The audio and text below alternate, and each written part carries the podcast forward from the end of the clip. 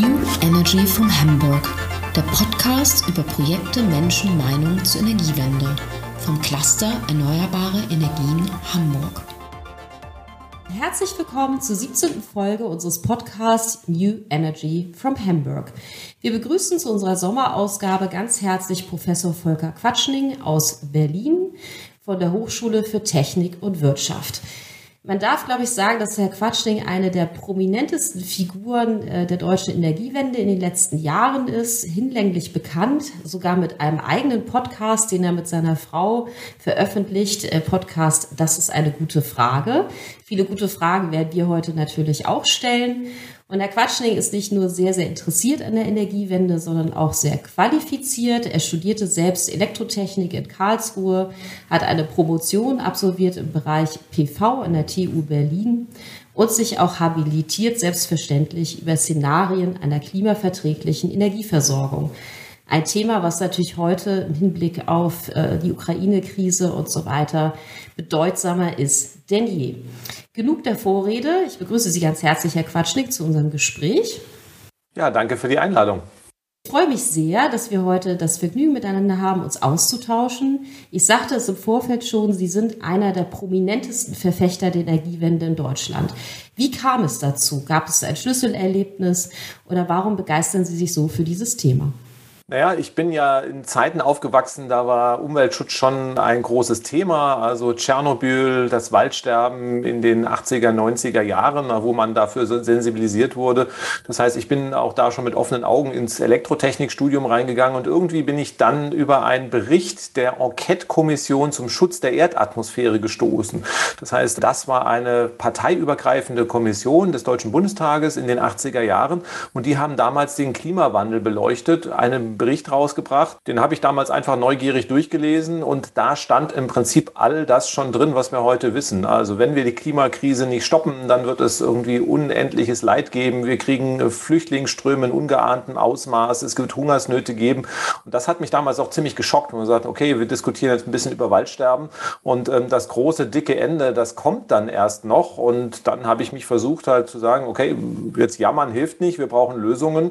Und dann war relativ klar, auch schon in den 90er Jahren, die einzige Lösung kann sein klimaneutrale Energieversorgung. Das müssen wir mit erneuerbaren Energien machen. Damals hat man noch ein bisschen gelächelt, aber das war eigentlich, äh, wenn man wirklich eins und eins zusammengezählt hat, so absolut klar. Und deswegen bin ich dann auf diesen Weg gegangen.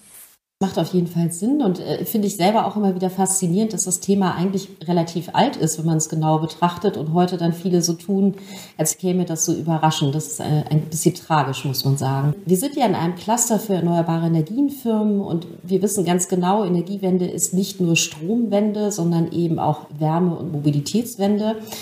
Leider wissen wir auch, dass gerade diese anderen beiden Bereiche, eben nicht der Strombereich, sehr hinterherhinken. Woran liegt das? Ja, das liegt erstmal am, das haben wir schon immer so gemacht.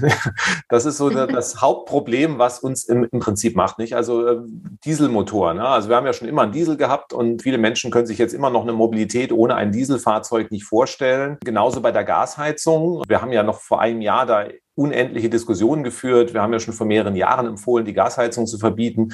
Und dann hieß ja, das geht ja gar nicht und überhaupt und die Installateure können das nicht. Und da gab es ganz viele Gründe, warum man das im Prinzip nicht gemacht hat. Und so haben wir uns praktisch sehenden Auges in das Dilemma jetzt gebracht. Also wir wussten ja schon vor vielen Jahren, dass wir die Abhängigkeiten von Öl und Gas haben. Meine, die Europäische Union besitzt weniger als zwei Prozent der weltweiten Öl- und Gasvorkommen. Das heißt, alleine da macht es doch schon Sinn, sich irgendwie einen Plan B zu überlegen. Den hatten wir nicht, weil es war ja so schön bequem und angeblich auch so schön billig, wenn man alle Nebenkosten ausgeklammert hat. Ja, dann sind wir eigentlich hier wie der, der Kettenraucher im Prinzip, der auch weiß, dass das nicht gesund ist, wirklich sehenden Auges in diese Katastrophe reingefahren und das müssen wir jetzt einfach ausbaden.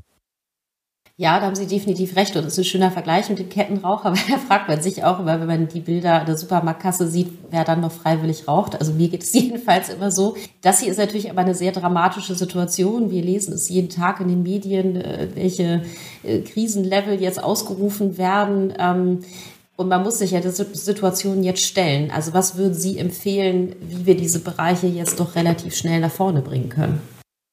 Erstmal muss man es vielleicht ein bisschen einordnen. Also wir reden ja nicht nur über eine Energiekrise, sondern wir reden dieses Jahr auch über eine Hungerkrise. Das heißt, wir haben ja auch Getreidelieferungen, Nahrungsmittelversorgung, die zusammenbricht. 800 Millionen Menschen weltweit hungern. Es werden äh, eine zweistellige Anzahl an Millionenzahlen verhungert. Und wir, wir reden in Deutschland derzeit, ob 18 oder 20 Grad Raumtemperatur akzeptabel sind. Das heißt also, was wir hier in Deutschland führen, ist schon eine Art Luxusdiskussion. Natürlich ähm, wird es die Menschen unterschiedlich treffen. Also da hängen Arbeitsplätze dran, da hängen Existenzen dran. Äh, natürlich wird es Menschen mit geringem Einkommen geben, die sich die Energiekosten nicht mehr leisten können. Aber in einem reichen Land wie Deutschland, ich meine, wir haben sieben Billionen Euro an Sparvermögen, wären das zu lösende Probleme. Das heißt also, wir müssen jetzt mal zusammenrücken. Wir haben kollektiv als Gesellschaftsversagen uns in diese Krise manövriert, trotz aller Warnungen aus der Wissenschaft. Und jetzt müssen wir das halt auch gemeinsam wieder ausbaden und versuchen, wie man aus dem Schlamassel rauskommen und jetzt nicht irgendwo jammern. Deutschland ist eigentlich reich genug, um die Schäden auch noch zu begleichen und aufzufangen. Wir müssen halt einfach solidarisch zusammenrücken und dann müssen wir natürlich schauen, dass das kein Dauerzustand wird. Also das heißt, zwei Paar Schuhe. Erstmal, wir müssen gucken, dass wir über den Winter kommen mit Einschränkungen und die Lasten dann solidarisch verteilen. Und dann müssen wir schauen, dass es keinen Dauerzustand gibt. Also wirklich Vollgas beim Ausbau erneuerbarer Energien und Vollgas beim Abschied vom Verbrennungsmotor und der Gasheizung. Und wenn wir das schaffen, dann werden wir in zwei, drei Jahren vielleicht zurückgucken und sagen, naja, eigentlich war das ja keine Krise, es war eigentlich eine Chance, weil ohne diese Krise hätten wir wahrscheinlich es immer noch nicht geschafft, umzusteuern und würden dann mit der Klimakrise noch in viel größere Probleme reinschlittern. Und insofern müssen wir das jetzt als Chance sehen und die auch wahrnehmen. Ja, das finde ich gut, äh, das positiv zu sehen und äh, würden wir definitiv auch so einschätzen. Nichtsdestotrotz gibt es natürlich jetzt die berühmten Unkenrufe, ne? zurück zur Kohle, die einen fordern sogar wieder zurück zur Atomenergie. Wie schätzen Sie das ein? Äh, ist das eher Mediengeplänkel oder sind solche Rufe ernst zu nehmen? Ja, also ähm, teils, teils. Also wir müssen schauen, das mit der Kernenergie ist so eine hätte-hätte-Fahrradkette-Diskussion. Ne? Also wir wissen seit zehn Jahren, dass wir aussteigen. Man hat die Brennelemente nicht mehr bestellt, das Personal in Ruhestand geschickt, die äh, Wartung äh, entsprechend beendet. Und jetzt sagt man einfach, naja, jetzt lassen wir die Dinger mal weiterlaufen. Das funktioniert ja gar nicht. Also wenn man sie weiterlaufen lassen würde, könnten wir ein Prozent Gas damit einsparen. Also insofern ist das eine hätte-hätte-Fahrradkette-Diskussion, die vermutlich auch ein bisschen ablenken soll. Ne? Also sehr, sehr, sehr spannend, wer momentan über die Kernenergie diskutiert. Das sind genau die Menschen, die in den letzten 10, 15 Jahren politische Verantwortung getragen haben und uns eigentlich Vollgas in diese Situation reinmanövriert haben. Und ähm, vermutlich möchte man auch von der eigenen Schuld ein bisschen ablenken. Anders kann ich mir das nicht äh, erklären. Und die Kernenergie würde uns helfen, wenn wir 100 Neubauten machen würden. Das in fünf Jahren. Auch das ist unrealistisch. Ähm, man sieht, dass man in Europa 10, 20 Jahre eigentlich braucht, um neue Kernkraftwerke zu bauen. Und neue Standorte sind in Deutschland gar nicht durchsetzbar. Deswegen sollten wir diese Diskussion einfach beenden. Kernenergie ist eine Hochrisikotechnologie. Wir werden in den nächsten 10, 15 Jahren Ereignisse in Europa sehen. Da werden wir uns wirklich umarmen und in den Händen legen, dass wir aus dieser Technologie raus sind. Deswegen ist es gut, dass wir diesen Weg machen und diese Diskussion hilft uns nicht weiter. Sie lenkt einfach von den wahren Problemen ab. Dass wir jetzt temporär die Kohle hochfahren müssen, ja, ist nicht schön. Man muss aber natürlich sagen, Gas ist fürs Klima auch nicht gut. Es wurde immer suggeriert, Kohle ist schlecht und dann gehen wir auf Erdgas und alles ist gelöst. Also das ist ja nur die Pest mit der Cholera austreiben. Der CO2-Fußabdruck der Gasverstromung ist ein bisschen kleiner als bei der Kohle, aber auch alles andere als klimaneutral. Und deswegen muss man sagen, okay, wir werden jetzt temporär, weil wir einfach so schnell das mit erneuerbaren Energien nicht machen können, das, was da ist, nutzen müssen. Das sind nun mal Kohlekraftwerke. Die Menge an CO2, die zusätzlich entsteht, weil wir jetzt Kohle, Gas durch Kohle ersetzen, ist auch überschaubar. Aber dann müssen wir auch schauen, dass das kein Dauerzustand wird. Na, dass wir jetzt nicht irgendwie die nächsten zehn Winter immer wieder die Kohlekraftwerke anwerfen, sondern dass wir den Ausbau erneuerbarer Energien so schnell voranbringen, dass wir in zwei, drei Jahren das äh, wirklich zu den, in die Geschichtsbücher schreiben können und sagen, das Thema hat sich jetzt endlich erledigt, wir sind schlau geworden und haben endlich den richtigen Weg gewählt. Das ist äh, definitiv eine gute Einschätzung. Sie wissen ja auch, oder vielleicht wissen Sie es noch nicht, aber wir tun uns im Bereich Wasserstoff seit anderthalb Jahren als Cluster, als Netzwerk. Ist ja auch durchaus nicht ganz unumstritten. Wie bewerten Sie diese Aktivitäten? Ne, Deutschland hat sich seit einigen Jahren äh, Wasserstoffstrategie gegeben, viele andere europäische Länder auch. Es gibt auch ein bisschen, wie soll man sagen, politische Unwirren um den sogenannten Delegated Act. Ähm, wie würden Sie das einschätzen? Okay, muss ich auch ein bisschen ausholen. Also Wasserstoff ist Fluch und Segen zugleich, muss man sagen. Also ähm, es wird suggeriert und das auch schon seit vielen Jahren, naja, wir können eigentlich weiter so machen wie bis heute. Irgendwann kommt der grüne Wasserstoff und alles ist schick. Ja, also wir fahren weiter Dieselauto, dann kommen die E-Fuels, wir äh, heizen weiter mit Erdgas, dann kommt der grüne Wasserstoff und das Ganze ist H2-ready und äh, alles ist gut. Das wird nicht passieren, das kann man ganz klar sagen. Also wir wissen, Wasserstoff ist sehr energieaufwendig herzustellen. Ihn gibt's nicht in roher Form. Form. Ich muss ihn erstmal produzieren. Das frisst Unmengen an äh, erneuerbarer Energie, die wir gar nicht haben. Und das Ganze wird auch teuer sein. Also da gibt es irgendwelche Kostenrechnungen, aber da spielt einfach die Physik in Streich. Es ist einfach mit vielen Verlusten. Dann habe ich einfach Wirkungsgrade, Wirkungsgrad einbußen und dann wird der Wasserstoff die teuerste Art der Energie. So, deswegen kann man, sage ich mal, Sachen, wo man eine effizientere, bessere Lösung hat, da kann man den Wasserstoff ausixen, weil das wird aus wirtschaftlichen Gründen nicht kommen kommen, also E-Fuels zum Beispiel. Ich brauche für den Betrieb eines Dieselautos mit E-Fuels, die auf Basis von Wasserstoff hergestellt werden, fünfmal so viel Strom aus erneuerbaren Energien. Ergo wird auch das äh, E-Fuel-Auto fünfmal so teuer im Betrieb sein wie ein Elektroauto. Wer soll das dann machen? Also das ist vollkommen, äh, ja, wirklich Sand in die Augen streuen, sozusagen. Wir machen weiter so, ohne ein sinnvolles Konzept zu haben. Herr Lindner erzählt dann immer, naja, dann kommt halt der, die E-Fuels aus, aus Chile. Ich habe mal ausgerechnet, also wenn wir für alle Benzin- und Dieselautos, die wir heute auf den Straßen haben, E-Fuels aus Chile produzieren wollten, müssten wir siebenmal so viel Strom dafür verwenden, als Chile derzeit insgesamt im eigenen Land verbraucht. Ja, also das heißt, da müsste man mal mit den Leuten in Chile reden, ob die bereit sind, 100.000 Windräder aufzustellen, also um diese Mengen an synthetischen Treibstoffen herzustellen. Also das wird nicht funktionieren, Punkt. Also das heißt, diese Diskussion sollten wir beenden und deswegen finde ich es so schade, dass also wir jetzt auch nicht sagen, okay, das Elektroauto ist die Lösung, der Verbrenner ist einfach ineffizient, egal ob mit Diesel, das ist noch klimaschädlich, oder E-Fuels. Und deswegen brauchen wir da einen Stopp. Das gleiche gilt für die Gasheizung. Also wenn wir äh, versuchen wollten, das Erdgas mit Wasserstoff zu erzeugen aus Deutschland, der Wärmebedarf, der alleine in die Gasheizung reingeht, da würde sich der Strombedarf mehr als verdoppeln in Deutschland mit dazu Windrädern, die wir gar nicht aufstellen können. Also das heißt, das wird auch nicht funktionieren. Dann gibt es Bereiche, wo wir keinen Plan B haben. Wir müssen also die Industrie ja klimaneutral machen. Das heißt, Kunststoffe werden wir weiterverwenden. Wir werden auch Stahl in, in 50 Jahren noch verwenden. Den kann ich ohne Wasserstoff nicht klimaneutral herstellen. Also ist vollkommen klar, für diese Bereiche brauchen wir Wasserstoff. Auch da ist die ehrliche Botschaft, die Produkte werden deutlich teurer werden. Der Stahl wird fast das Doppelte kosten, der grüne Stahl, der mit Wasserstoff hergestellt ist. Ein Auto wird dann ein Tausender teurer, so in der Größenordnung. Das ist, denke ich, verkraftbar für eine klimaneutrale Welt, aber das gehört zur ehrlichen Diskussion auch dazu. Und dafür brauchen wir Wasserstoff. Für den Flugverkehr fällt uns kurzfristig zumindest mal auch kein Plan B ein. Da müssen wir auch auf synthetische Treibstoffe zurücksetzen. Aber auch da gilt, ein Flug nach New York wird dann auch doppelt so teuer sein als heute. Also da kommen 500 Euro obendrauf für die synthetischen Treibstoffe. Das muss man auch ehrlich mit kommunizieren, weil sonst haben wir die Diskussion, naja, wir machen alles mit Wasserstoff und wenn die Rechnung kommt, naja, so hatten wir uns das nicht vorgestellt. Also wir brauchen grünen Wasserstoff. Wenn wir ihn richtig einsetzen, ist er enorm wichtig. Wir brauchen auch große Mengen davon, aber wir sollten ihn nicht in Bereichen einsetzen, wo wir effizientere, billigere, bessere Lösungen haben. Und wir müssen klar kommunizieren, der Wasserstoffeinsatz wird uns am Ende auch einiges an Geld kosten.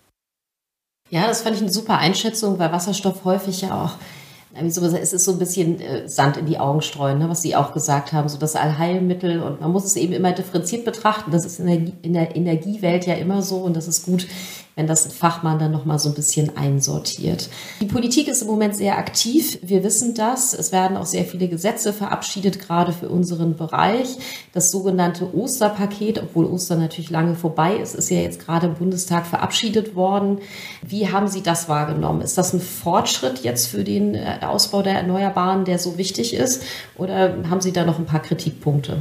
Ja, wir haben erstmal wirklich ein, eine Kehrtwende. Also die Politik der letzten zehn Jahre war davon geprägt, den Ausbau erneuerbarer Energien zu drosseln. Also Herr Altmaier hat ja 2012 noch gefeiert, dass es ihm gelungen ist, den Ausbau der Photovoltaik deutlich zu reduzieren. Das war dann in der Rede vom Bundestag, kann man nachlesen. Also hat er als Erfolg gewertet. Das hat uns natürlich auch diese Politik, äh, die Gesetze wurden praktisch immer schlechter. Das war also immer weniger gebaut haben, es immer komplizierter wurde. Und jetzt haben wir zum ersten Mal ein Gesetz, was die Mengen wieder steigern möchte und auch ja, Hemmschuhe versucht abzubauen. Das ist erstmal sehr gut. Wir sehen momentan, dass der Ausbau zum Beispiel der Windenergie trotz der Ankündigungen und Maßnahmen immer noch deutlich hinter den Planzahlen zurückhinkt. Also das heißt, das sind natürlich auch Fehler, die man nicht ad hoc korrigieren kann, aber ähm, das tut natürlich schon weh, wenn man sieht also, dass auch die Ziele, die jetzt genannt werden, momentan immer noch nicht erreicht werden. Und deswegen hätte ich mir schon gewünscht, dass man vielleicht im Vorfeld einzelne Sachen, die die Beschleunigung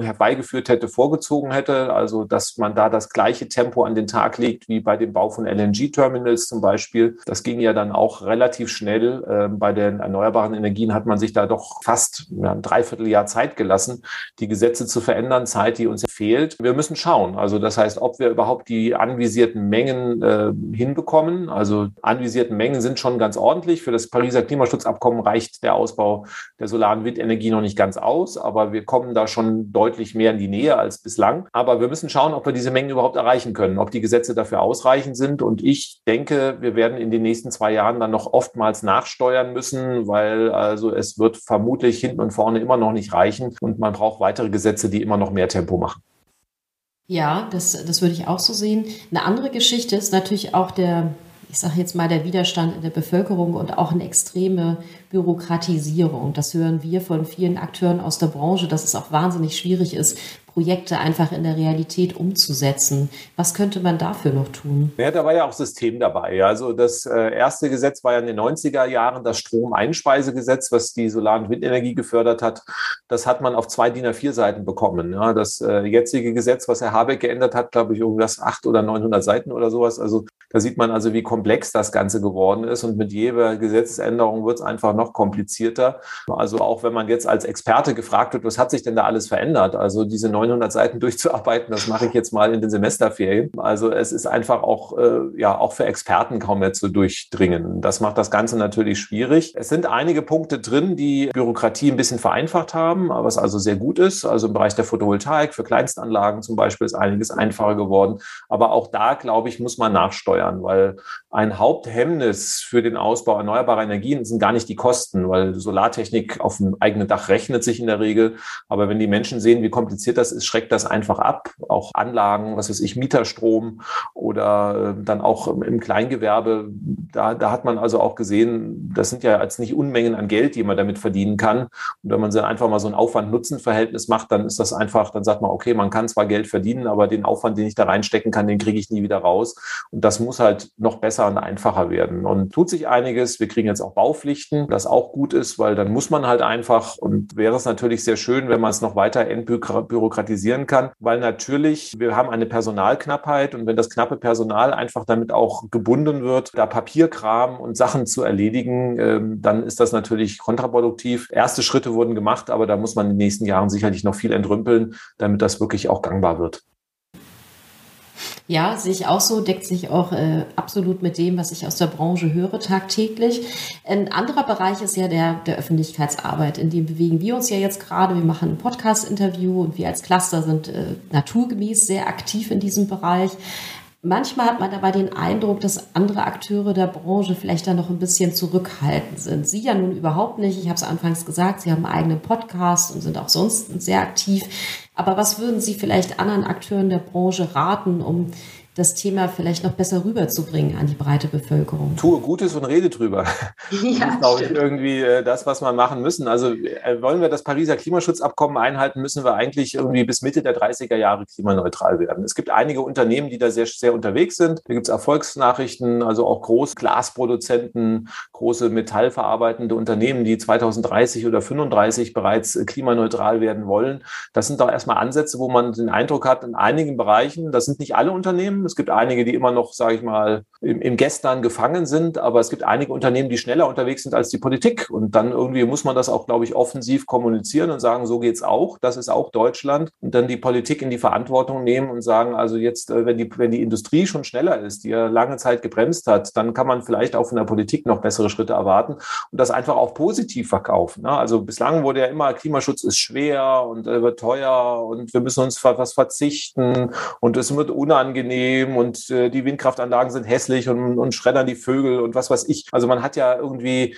tausende von Argumenten gehabt, warum es nicht geht. Und wenn wir jetzt einfach sagen, es ist doch spannend, es funktioniert, guckt euch mal an, es wird alles besser, sauberer, die, die, der Lärm wird weniger, wenn wir auf, auf Elektromobilität setzen, die Luft wird besser, weil die ganzen Schadstoffe rauskommen und äh, es wird gesünder für uns. Wir haben zukunftsfähige Arbeitsplätze, wir verdienen, profitieren auch und wir sind Vorbild jetzt wieder für die Welt und äh, nicht alle schütteln den Kopf über uns. Das sind natürlich alles positive Sachen und ich glaube, die müssen wir einfach besser kommunizieren, dass wir auf diesen negativen Gejammere, was wir in Deutschland immer haben, mal rauskommen und einfach dann die Ärmel hochkrempeln und sagen, jetzt machen wir es einfach und wir sind auch stolz drauf. Und wenn wir das tun, glaube ich, dann schaffen wir auch bis 2035 die Klimaneutralität. Deutschland ist ein tolles Land mit tollen Menschen und Unternehmen. Und da ist so viel Potenzial und das muss man einfach auf die Straße bringen und dann klappt das auch. Sehr schön, das war ein wunderbares Schlusswort und deckt sich auch mit meiner Einschätzung, dass man einfach mit einer positiven Geschichte auch sowieso mehr Leute überzeugen und bewegen kann. Und das ist genau unser Auftrag. Wir machen weiter so. Ich danke Ihnen ganz herzlich für das Gespräch, für die Einblicke, für die Einschätzungen. Wünsche viel Vergnügen bei den 900 Seiten Osterpaket jetzt in den Semesterferien. Ich hoffe, Sie machen noch ein paar andere Sachen. Das ist äh, wahrscheinlich schon harte Kost in Teilen. Ich wünsche Ihnen alles Gute für die Aktivitäten in Zukunft und bis ganz bald. Vielen Dank. Danke für die Einladung. Tschüss. Das war New Energy from Hamburg, der Podcast des Clusters Erneuerbare Energien Hamburg. Sie finden alle Folgen und mehr zu diesen und anderen Themen unter www.eehh.de. Vielen Dank fürs Zuhören.